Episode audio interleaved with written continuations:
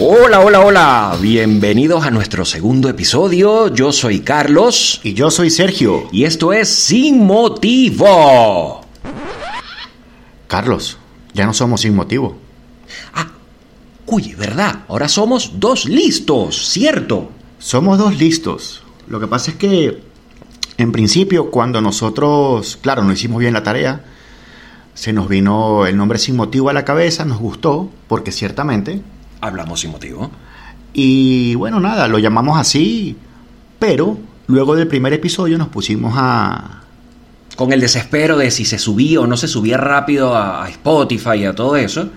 Exacto, eh, nos dimos cuenta que hay varios con ese mismo nombre, con el sin, con el motivo, Con el motivos, con sin motivos, eh, con motivos, motivados. motivados, motívame. Entonces, nada, decidimos hacer un poco más de investigación de, de campo y bueno, llegamos a la conclusión de terminar de cambiarle el nombre y ahora nos llamamos Dos Listos. Eh, por favor, que nadie tome el nombre.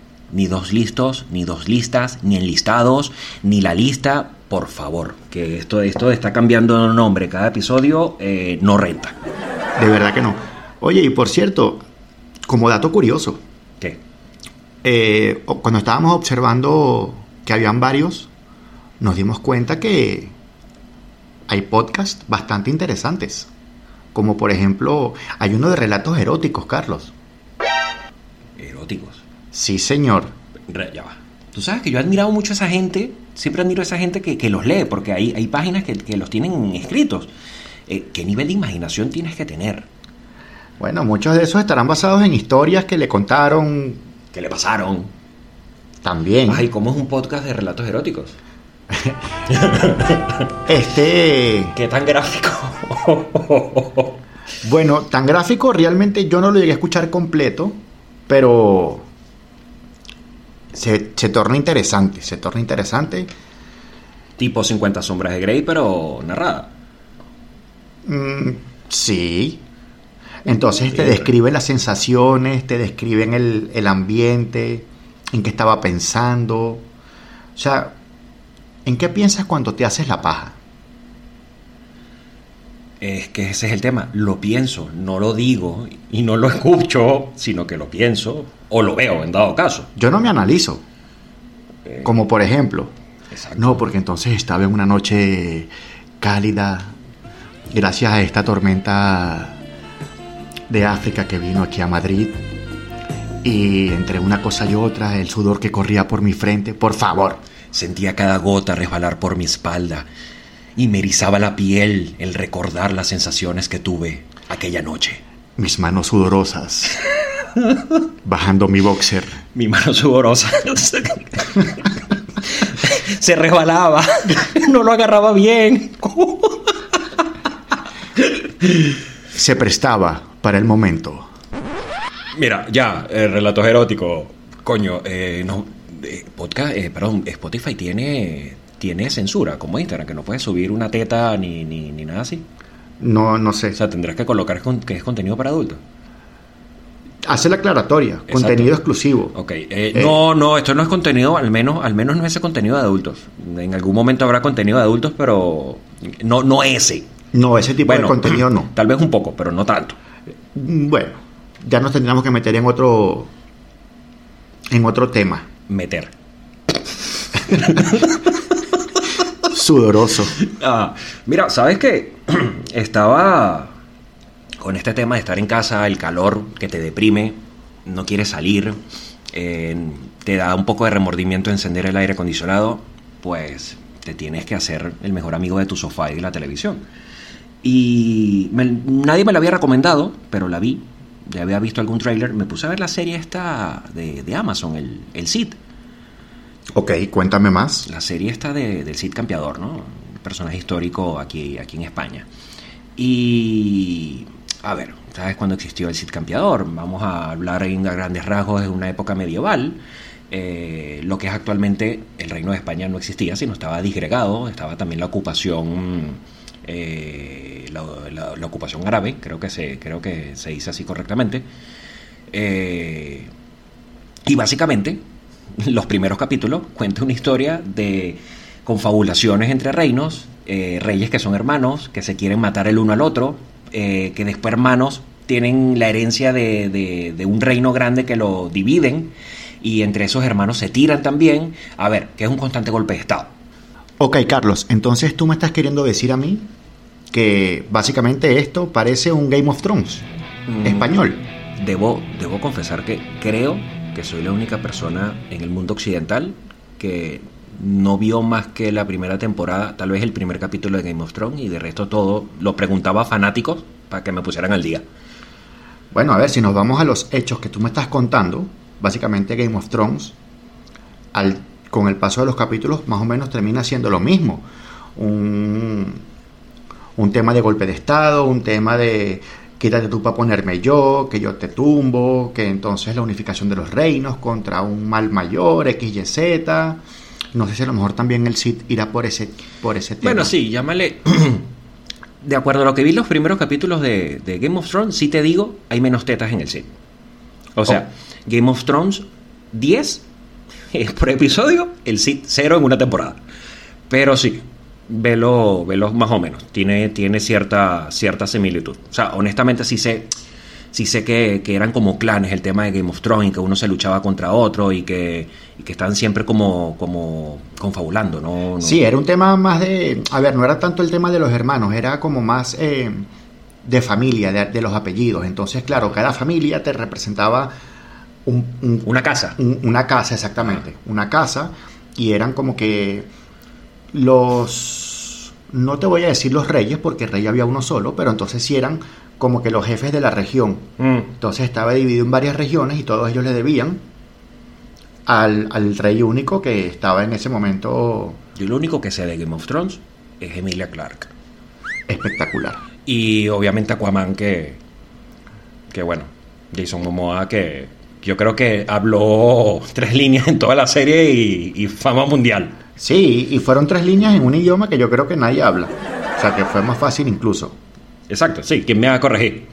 Vale, y ahorita, eh, a ver, cuéntame un poquito más. Tú vienes y me dices a mí que eran golpes de Estado. ¿Cómo eran los golpes de Estado no que de se daban? Estado, sino que recuerda que, que la antigüedad era, era muy visceral, ¿no? El odio que podían tenerse o, o la- las diferencias, ¿no? Si tú eres el rey de, de zapatos de la laguna y yo el rey de calcetines del dorado, eh, no nos caemos bien, tu reino hace frontera con el mío y es que te mando mis tropas, me caes mal. Y no es que te mando mis tropas, es que si puedo te voy a envenenar o te voy a matar y delante de ti te estoy sonriendo, te doy la mano, vamos a hacer las paces, pero es que estoy buscando a alguien que por la espalda te dé una puñalada. ¿Sabes? Era, era todo como muy, muy físico, muy, eh, muy, muy sin hablarlo, ¿sabes? Eh, pareció la política actual, solamente que reconozco que, ojo, que no es por falta de ganas, que los políticos actuales en un parlamento eh, tienen ocho horas de odio visceral y luego me imagino que tan amigos, ¿no? Se verán en la cafetería fuera del Congreso y... Venga acá, vamos a tomarnos un café. Claro, lo que pasa es que ahorita, en, a ver, lo que sería la política de ahora, tenemos que enfocarlo como que ese es su trabajo. Parlamentar. Exactamente. Si tú trabajas para un partido político, tú tienes que seguir sus lineamientos, tienes que seguir sus ideales. Y claro, mientras tú estés en el Parlamento, tú tienes que seguir ese alineamiento, esos ideales y tienes que defenderlos. Obviamente en contraparte vas a ver otro parlamentario que va a estar con otro partido, con otros ideales, y ahí es donde va a haber la... Claro, pero más de una vez hemos visto videos de parlamentos en, cualquier lugar del mundo que llega un punto en el que se lanzan las sillas. Sí, claro. O sea, todo va a ser parte como que del juego. O sea, esa persona que le lanza la, la silla al otro hace 700 años hubiese sido el que saca la espada y lo decapita. Tal cual, tal cual. Así. ¿Sabes que eso me, me hace recordar la, la- el dibujo animado este del, del coyote? ¿Sabes que el coyote tuvo un dibujo animado directamente con el Correcaminos? Sí. Que es el famoso. Pero también tuvo uno que era con un perro como ovejero. Claro, claro, me acuerdo. Y que era gracioso porque los dos iban andando juntos en la mañana en el bosque, fichaban la entrada y empezaban a matarse el uno al otro. Y el, y el perro mataba al pobre coyote a cada rato. Sí, sí, sí, era su trabajo. Y al final sonaba el timbre, fichaban la salida y los dos se iban con, ah, va- vamos a tomarnos algo. Sí, iban de amigos. Tal cual, tal cual ocurre aquí ahorita en la política. Yo pienso que es una buena analogía lo que estás diciendo. Ma- a ver, es que eso es lo que es. Entonces, claro, tú entras, trabajas, haces tu trabajo, cumples tu función. Debería ser así. Exactamente, y luego sales y bueno, nada, ¿quién dice que a lo mejor no vayan a echarse unas tapas o a jugar brisca? Porque se supone que todos los parlamentarios deben buscar el bienestar y el buen futuro de todos los ciudadanos del, del país. Y se supone que nuestra diferencia de ideas es en cómo llegamos a ese bienestar y no el fin final, porque se supone que todos queremos lo mismo para, para el pueblo. Carlos, comentando justamente sobre esto, se me vino a la cabeza. No hubo, cuando estaba en auge el, este tema de la cuarentena, aquí no se corrió una noticia de que llegaron a hacer una fiesta o como que una reunión varios dirigentes políticos de aquí de España Ojo, aquí y en todos lados. y Ahorita en Argentina hay un escándalo por, por el presidente de Argentina, que tuvo una fiesta de cumpleaños, creo, de su esposa, una cosa así. Claro, y, y en el cual no estuvo, creo que invitado a Bascal. Pero sí Mm. estuvo el del PP, sí estuvo, no sé si el Coletas. No sé, no sé, tendría que, que- que ver. Ahí, ahí sí me, me coge sin, sin fuentes. No, no, yo cha, te lo digo porque se me viene a la mente precisamente por esto. O sea, es el tema de, ok, nos matamos, pero luego vamos y nos, te- y nos tomamos unas Sí. copas. O sea, Re- Recuérdate que, que a Bascal lo tienen así como el- ese, ese niñito que estaba en el salón, al que tú no le hablabas, eh, pero que siempre le pedías el sacapunta. tal cual. O sea, no te hablo, pero puf, préstame tu sacapunta porque me gusta más tu sacapunta. Sí, Saca, saca mejor la punta que el mío. ok. Continuando con esto de, de las rivalidades en el trabajo. ¿Qué opinión me puedes dar tú, por ejemplo, con estos de Ultimate Fighting? Que también los hombres vienen y se toman la foto, súper agresivo. en eh, el pesaje, en el pesaje. en el pesaje. Pero entonces, claro, tú te pones a ver y a lo mejor más de uno entrenan juntos eh, y son amigos, se caen bien, Yo, yo creo que... que- que tienen ese- vida social juntos luego. Yo creo pero que- entonces, claro, entran al octágono ¿no? y, y es que se matan. Se matan, adiós diente, adiós, a mí no me importa. O sea, hay, que tener un, un nivel de conciencia, te lo digo de verdad, o De- de madurez, de madurez, mental, como para que luego de que el carajo te revienta la cara, literal, o te muerde, o te puede pegar una patada de un golpe bajo, Ya cuando se termina todo lo abrazo y no pasó nada. y lo abrazo y así como que... Que a lo mejor hasta te va a visitar al hospital. Mira, Y ¿cómo te, sigue? dice, y ¿Cómo- te dice así como que, Marico, me jodiste. Marico, das duro. Eh, Tú sabes que eso debería extrapolarse a todo. Por al fin y al cabo, el trabajo de un deportista de Ultimate Fighting, de un boxeador, ¿cuál es? Es darse, darse caña, darse mano. Claro, y ahorita también es el tema del show. O sea, tienes que dar un buen show también. El Eso pesaje, es lo que vende. Eso, y en el pesaje hay unos que, que ponen una cara que yo no, yo no iría a enfrentarme después con él, después de la cara que me puso. Ni de vaina. Y de repente vienen, se matan el uno al otro, el árbitro se para, árbitro, referee, ¿cómo, cómo se le dice eso? Sí, al, al referee. Ese, el referee. Eh, lo separa, decreta quién es el ganador y tan tranquilos. Obviamente me imagino que saldrán cabreados del, del octágono porque perdieron, evidentemente. Pero te apuesto que la semana que viene se ven en un programa de radio, en un programa de televisión y... Oye, ¿cómo sigues de los golpes que te di? Sí. Oye, se te fue el morado bastante Mira, rápido toma, el ojo. mi, mi esposa te manda esta pomada pa- pa- le- para, para el hinchazón. Sí, oye, mira, te mandó una torta de, de- de queso. toma, un po- toma un poquito de helado para el diente que te tumbé. Gecko casero tropical, Hemidactylus maboia, o dragón casero, o dragón de la pared era, era el nombre, ¿cierto? Correcto.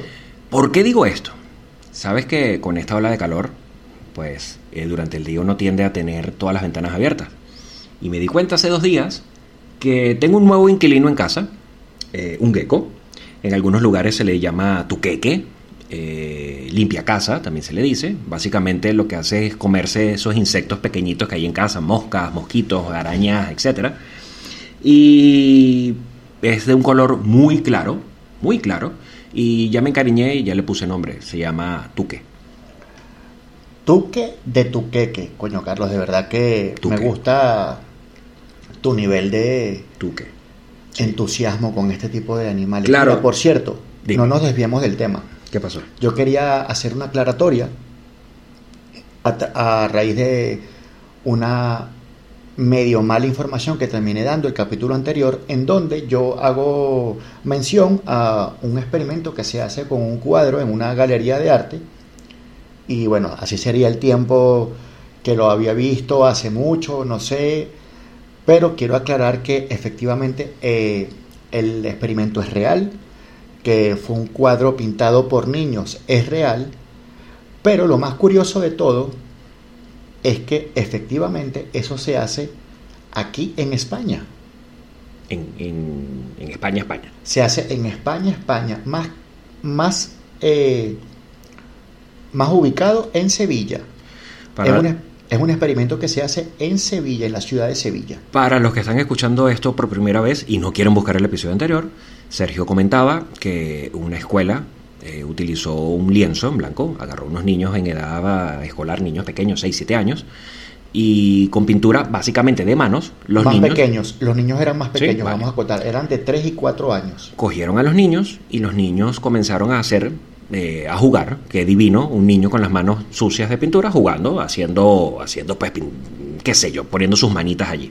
El hecho es que ese, ese lienzo lo llevaron a una galería de arte y los transeúntes, los visitantes de la galería de arte fueron entrevistados por, por las cámaras y le preguntaban qué opinaban de la obra y era gracioso porque habían personas que incluso decían, bueno, el pintor creo que estaba expresa clara perturbación sobre su vida.